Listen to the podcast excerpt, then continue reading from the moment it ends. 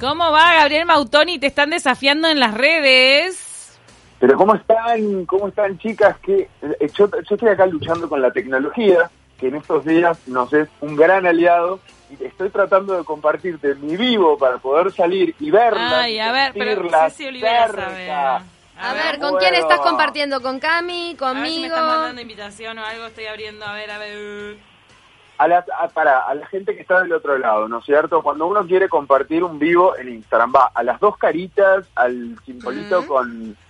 ¿Qué haces, Ceci? Por- Vos que sos el gurú de, de, de- de- No. de estas Ay, cuestiones. gurú. Si yo soy el gurú, el mundo está perdido. Si yo soy el gurú en, te tecnología. mandé, te mandé una solicitud. Eh, tenés, eh, Ah, tenés la posibilidad de hacerlo de a dos. El vivo de Instagram, podés ir a las dos caritas, invitar a alguien para que aparezca contigo. Ahora me tenés que aceptar.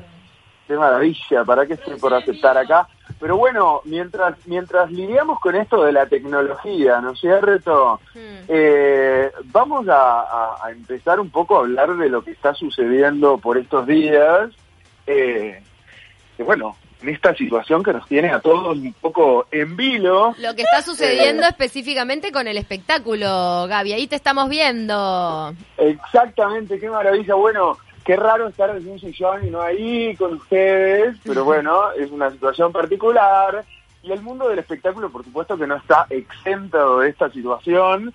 Tal es así que, eh, eh, bueno, tanto desde nuestro país como del Río de la Plata, como del mundo entero, lo que tiene que ver con la comunidad artística, tanto de actores, en el ámbito musical, etcétera, etcétera, han aportado su grano de arena para que las cosas vivan un poquitito mejor, quienes aportan su talento, su arte para poder eh, ha- hacerlo y llevarlo de la mejor manera.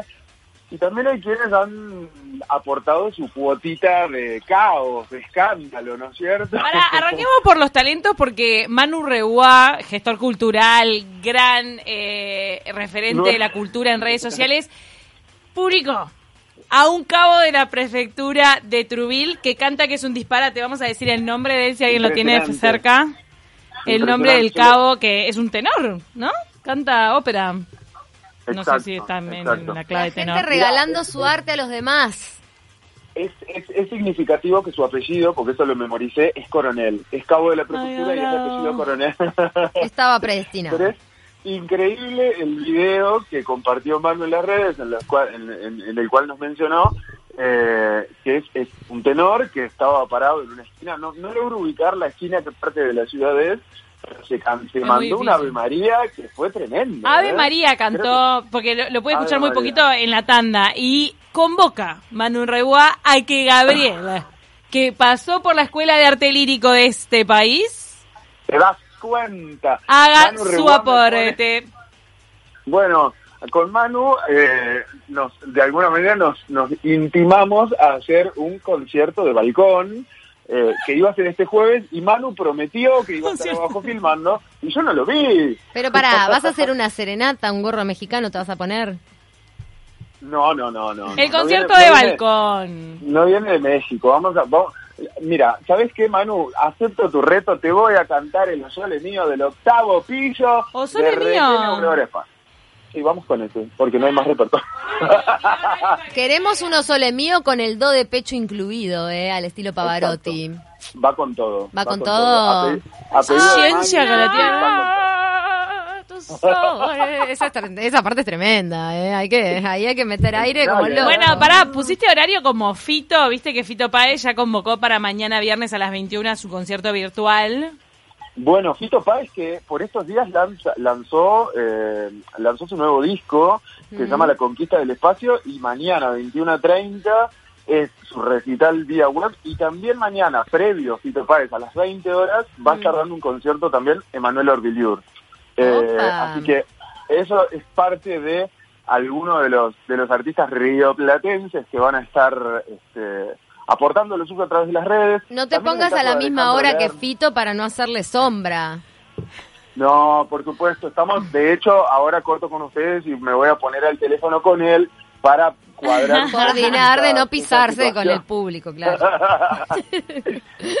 Eh, Alejandro Lerner, desde su estudio de grabación en Los Ángeles, también va a ofrecer eh, un concierto que se llama Entre Todos, donde va a poner algo de, de- de- bueno, un repaso de todo lo que, lo que ha sido su carrera y demás. En Europa es el caso de Chris Martin, por ejemplo. Eh, el novio de Cami, ¿qué pasó? Es, el es novio mi de ex. Cami. Ah, es Me dejó ex. por Gwyneth. Ah, A Y propósito yo de no lo superé ex, eso. Que a propósito, a propósito de tu sex y de tus polimaridos, ¿no es A cierto? ver. Eh, ¿Qué otro polimarido? La, la semana pasada recuerdo cuando teníamos otra vida, allá Otra la vida. semana pasada, Sí. Prepandémica. claro. En la era Prepandémica. en la era prepandémica, que hablábamos de, de Esteban Lamote, por ejemplo, Sí. que de- en nuestro departamento de investigación de vidas ajenas, que este Gracias. país, Agradezco mucho ese departamento de investigación. Porque Esteban llegado Lamote publicó una foto que estaba en Montevideo y ta, un poco me alteré, me alteré, casi salgo en el auto. Pero para, ¿cómo era el otro? buscarlo. La mote. eh, No acaparen. No, yo sé, en Argentina solo la mote. No, Creo y que el solo gusto de uruguayo la mote. este que les encanta. Ah. ¿Cómo que se llama? Eh, Esteban Lamote estaba de vacaciones. cállate que ya apareció en sociales con su novia el otro, así que tachado. No sé por qué. Ay, todas te- todos te dejan. No aceptamos que salgan con otras personas. Yo sí, que tengo mi pareja estable. No aceptamos que los famosos salgan con otra gente. ¿Cómo es Ellos que tienen que estar solteros para siempre. ¿Cómo se llama? Eh, Nico Furtado. Ah, Nico Frutado, Nico Frutado. Lo eliminé de mi, de- te juro porque era una intoxicación entre la mote furtado, la mote furtado, porque que los se- nombraban a diario. Se lo mencionábamos todos los días. Todos los días. Viste, sí. Camila, culpa tuya, estos dos chicos tienen dos seguidoras menos, ¿te das cuenta? Ah. ¡Qué desgracia! Qué desgracia. Bueno, ¿qué era lo que hacía acá Esteban. Lamote? Vino a romper la bola, a dar vueltas por Ciudad Vieja. Vino de, vino de vacaciones. Eh, Vino se tomó unos días para estar acá en Uruguay. Creo que en realidad era un poquitito más de lo que Vino- tenía pensado, pero dada la situación... Vino a fumarse un porro, digan la verdad. Para mí no sé, para eso. Para mí que vino a haciendo- fumarse un porro. Estuvo haciendo ejercicio, estuvo corriendo Turismo por la canábico. estuvo comiendo comida china, eh, amoroso. Coreana. Amoroso, Con nuestros amigos coreanos de Ciudad Vieja. Pará, ¿y andaba con tapabocas? Era prepandémica. Ah, bueno, pero Una capaz- visita prepandémica. Claro. Pero él que es un no se había visionario. puesto en, en tela de juicio el tema del tapaboca. Chicas, si hay alguien eh, de quien todo toda la humanidad básicamente tiene que estar preocupado por estas horas, es de la señora eh, La señora. De Tiner, ¿no es cierto? ¿Qué Porque pasa? Mirta, Porque Mirta, ¿estás en realmente- Google? ¿Nos vas a confirmar eso? La señora Mirta Legrand está guardada en su casa porque eh, acató las órdenes del, del presidente Aníbal Fernández, ya que está, por supuesto, y creo que no es necesario ni siquiera decirlo, dentro de eh, la población de riesgo, ¿no? ¿Verdad? Con Claro. ¿Te 93 parece? años No, ella- que tiene cumplidos. 100 Ella años. excede la población de riesgo. Ella como que ya pasó el umbral. Está más allá. Pa- eh, ahora está en Vuelve el- a ser como niña. No, no es población de riesgo. Es como eh, que tiene como una, como una coraza de metal. Sí, que nada sí. pasa ahí. Tiene 93 Ella está entre la- años. Ay, no entre me la población. El pobre, dejemos, dejémosla en paz, pobre señora, que en estos momentos deben de estar o escuchándonos o mirándonos del vivo. Mira, porque- Mirta no sobrevive a todos. Es un roble. No la agarra. Mira, no, no, no hay manera. Te- Mirta pasó las dos guerras, la fiebre amarilla, la fiebre Claro. porcina y ahora el coronavirus. Escúchame, Está nos inmunizada. todos y Mirta Legrand hace un almuerzo un domingo con, con los sobrevivientes. Imagínate, Mirta con todo y lo los cuatro que sobrevivieron. Ahí. Estalla el rating de Mirta Legrand. Almuerza, ¿no? Y con la Amo, señora la Mirta prueba de fuego. Va a tener Los más invitados que rating, solo los sobrevivientes y ella va a seguir ahí, al firme. Dios Es mío. genial, es genial. Pará, parece que su hija, Marcela, se ofendió con todos los memes que están circulando de Mirta como la única sobreviviente. ¿Se ofendió? Se ofendió Ah, por los memes. comentó- Es que no, no soporta más pensar que se va a morir antes que la madre.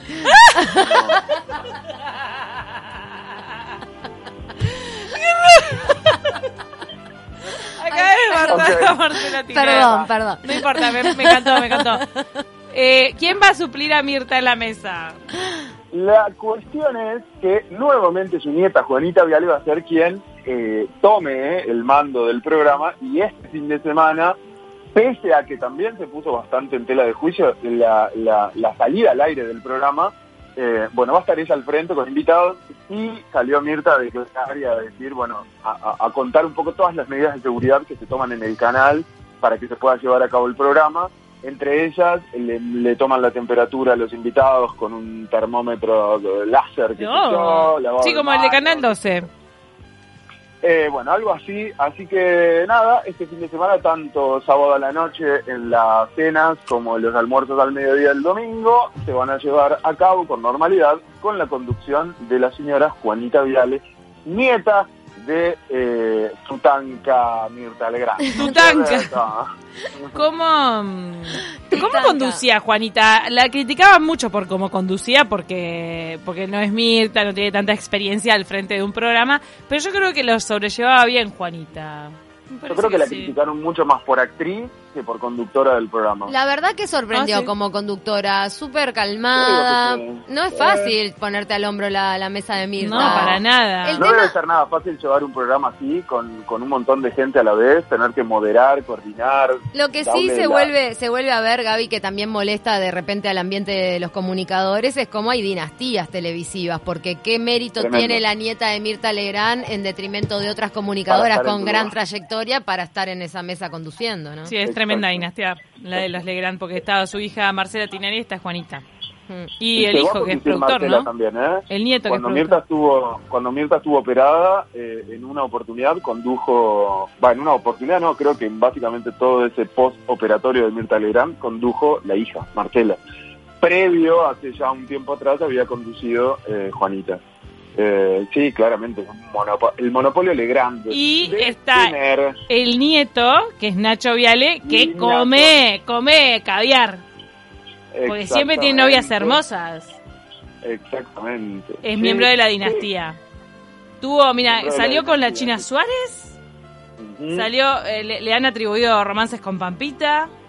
Pero ¿quién es este? El Nacho Viale este. A ver, ah, a ver si pensé le que parece estabas buen mozo. hablando del chileno. no, no, no. no no no el Nacho el, El Nacho. nieto, este Pará, nieto la de China, Mirta. ¿La China y Pampita coinciden con otro hombre más? Ay, qué tema El Nacho que Argentina. nos Eso que recibió- pila de población. Pará, pará. Eh, Vicuña estuvo con Pampita y con la China. ¿Y hay otro que también estuvo con Pampita y la China? No, le atribuyeron algún Ah. romance, pero eh, fue en un momento de separación de Pampita que creo que no se confirmó eso, ¿eh? Mm, ah, Eh. no está, no está este confirmado. De, Na- de Nacho, Nacho- Viale. Estamos acá eh, googleando las novias de Nacho Viale. Nacho, el Nacho que nos recibió en su casa, recuerdan que lo compartimos este verano, ¿no es cierto? ¿Vos sos amigo de Nacho? a- No, no, no, no tuve el gusto de conocerlo. Sí conocí a su mamá que nos abrió la puerta de su casa para mostrar las instalaciones de donde veraneaba cuando era joven la señora Mirta Legrand. Acá nos manda John del. Cerro que admitan que estaba fumando un faso, che. ¿Quién? Esteban. La mote. La mote en Montevideo. A cuidarse todos, a quedarse en casa. No, estábamos difamando. No tenemos ningún tipo de información de turismo canábico. Quiero aclararlo por las dudas, para no, No. ser irresponsable. Era un chiste por parte nuestra que vino a fumarse un porro. Es verdad. Pero debe ser verdad, así que si se lo fumó, bienvenido sea por Esteban Lamate. Y cerramos este capítulo y les cuento, sin ánimo de dramatizar, porque la realidad es que esto es 150 veces más bizarro que dramático. Mm. En el día de ayer, eh, en el programa Intrusos, que conduce Jorge Rial, hubo un enfrentamiento, eh, creo que de lo más bizarro que yo he visto en toda mi existencia, con nada más Y nada mirá que has consumido bizarreadas, ¿eh? Y mirá que vivís consumiendo mierda. ¿Qué La pasó? cosa, la cosa es que en una entrevista con el pastor Jiménez, Mm. eh, porque en su templo este señor está haciendo como algunas, eh, bueno, algunos cultos de oración y demás para mantener la calma de sus fieles y tal. Eh, resulta que aparentemente al término de este culto, el pastor Jiménez le habría dicho a sus fieles antes de retirarse, esperen un segundo porque si vienen hasta acá es porque van a dar mil pesos, así que no te apures. Esto sería a cambio de alcohol en gel, ¿no es cierto? El pastor, Pará. el pastor Jiménez habría habría eh, obtenido una fórmula divina de el alcohol en gel sagrado, el alcohol en gel de la cura, el que te cura el coronavirus. Así que en su culto eh, estaba un poco promulgando esta, esta nueva doctrina de, de santificarse con alcohol en gel y eh, bueno, se armó esta polémica, tuvieron un fuerte encontronazo con Jorge Rival al aire, discutieron, y el pastor Jiménez se paró y se fue. Ah, mirá, wow. lo plantó. No lo vi. No ¿Qué lo vi, onda? pero qué gracioso. ¿Sabes que en lo personal me encantan esas entrevistas donde alguien se para y se va? ¿Te, Es te tremendo, divierte es eso? Ay, me divierte mucho Pará. ver el punto límite de las personas. Mira esta pregunta. Yo, yo A Cecilia A. A ver, ¿te paraste y te fuiste? yo una vez me paré y me fui a una entrevista. ¿En dónde? Eh, Epa, pero ¿en como dónde? pero como entrevistadora. Con un, sí, horrible, me metí con una multinacional encima que después tenía miedo que me fueran a buscar a mi casa.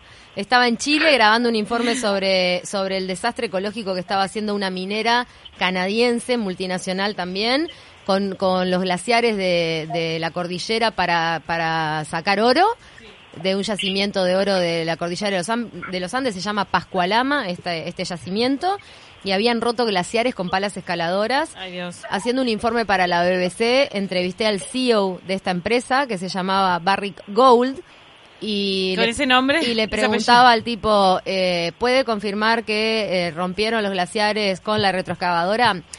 El, pla- el, el, el estudio de ambiente del país, bla, bla, bla, puede confirmar que le hice cinco veces la misma pregunta, me contestó una zanateada, me paré y me fui. Cinco veces, está Epa. bien. Llamaron- Bien levantada. Llamaron de la de la mm, de la empresa multinacional a, a la BBC para la que yo estaba trabajando puntualmente, o sea que también me arriesgaba un poco el currículum y tengo que decir que la BBC respaldó a la Y periodista. sí, pero ¿cómo no respaldarte? Así nomás. Este Si te- aplauso, es este horrible cuando te empiezan a zanatear y no te están respondiendo, Usted no me, ca- señor. no me está contestando, no me está contestando. Oh. Y seguía hablando de otra cosa. Era como que yo le preguntaba. El, el- el levantada. clásico dicho de mi tía tiene un biombo. Mi tía tiene un biombo. Me contestaba eso, era lo mismo. Digo, pero le estoy preguntando sí o no. Y el tipo seguía sin contestar, pues estaba entrenado para eso. Y tal, y me pareció que era una falta de respeto. Me paré y me fui. Qué salado poner después en el en el producto final poner esa grabación de cinco veces zanateando. La misma Claro. pregunta, cinco veces zanateando. Bueno, y cambiaba Mi cada muy ni poco siquiera tiempo. va para la BBC, sino que va para Ceci, me pareció fantástico. No, no, es para la BBC porque uno a veces quiere cosas. tener ese ese impulso de, de, de plantarse como periodista y a veces Exacto. los medios no respaldan esto, ¿eh? ¿Y qué pasa si, Muchas veces. si Olivera, vos estás entrevistando y se para y se va el, el entrevistado? ¿Te ha pasado? A mí no me pasó. por No, ahora. eso no me ha pasado. Pienso que en ese momento, eh, o sea, siempre y cuando no haya faltado el respeto, no sentiría arrepentimiento. Si se para y se va porque lo estás acorralando con algo incisivo, bueno, bien hecho tu trabajo. Ahora, si se para y se va porque Por manejaste locura. información falsa, fuiste ofensivo, bueno, ahí sí hay un replanteo, ¿no? Para, para la, la labor de uno. No sé, a veces siento Exacto. que me tentaría, que me daría gracia que se para. A mí me daría Sí, gracia. ¿para qué momento? Yo me reía en mi a porque es tipo, la petiza se enojó, se paró y se fue. Un día vamos a hacer un compilado de paradas, porque Ay, vaya si hay sí. alguien que tiene esto, si hay alguien que tiene un historial de paradas de notas, es Argentina, ¿no es cierto? O sea Sí. que hay de todo y para todos los gustos, incluso hasta con trompadas, ¿eh? Hay quienes ya se han parado.